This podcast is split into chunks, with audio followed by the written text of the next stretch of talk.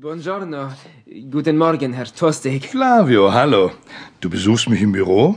Das kommt nicht alle Tage vor. Bitte nimm Platz. Was kann ich für dich tun? Grazie. Danke.